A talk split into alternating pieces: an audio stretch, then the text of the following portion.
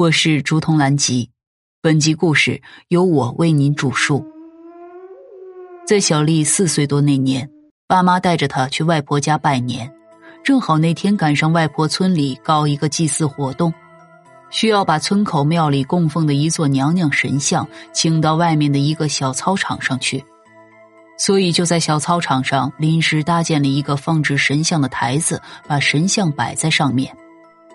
当时小丽就跟着几个小孩在那神台边的小操场上追赶打闹，当时就有在场的老人说道：“哎，小孩子不要在这里这么闹，冲撞神灵就不好了。”当时没有人在意，没想到到了那天夜里，小丽就发生事了。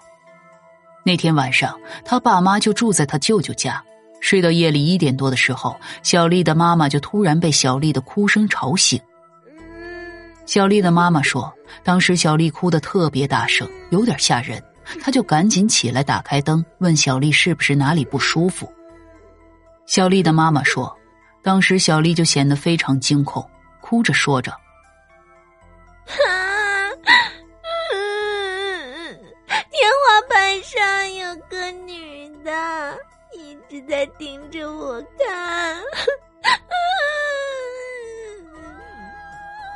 小丽的妈妈检查了一下，当然她什么都没有看见，她就以为小丽是做了噩梦，就哄着她继续睡觉。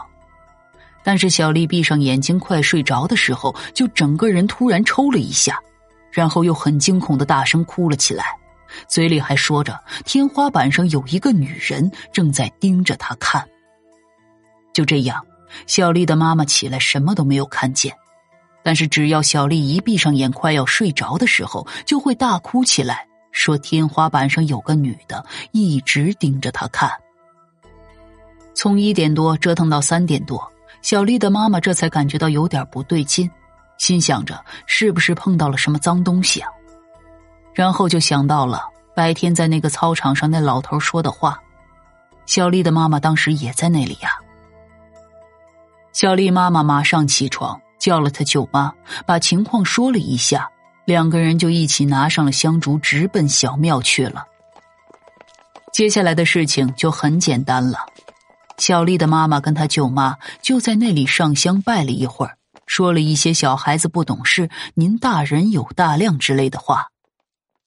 拜完回家的时候，小丽已经很安静的睡着了。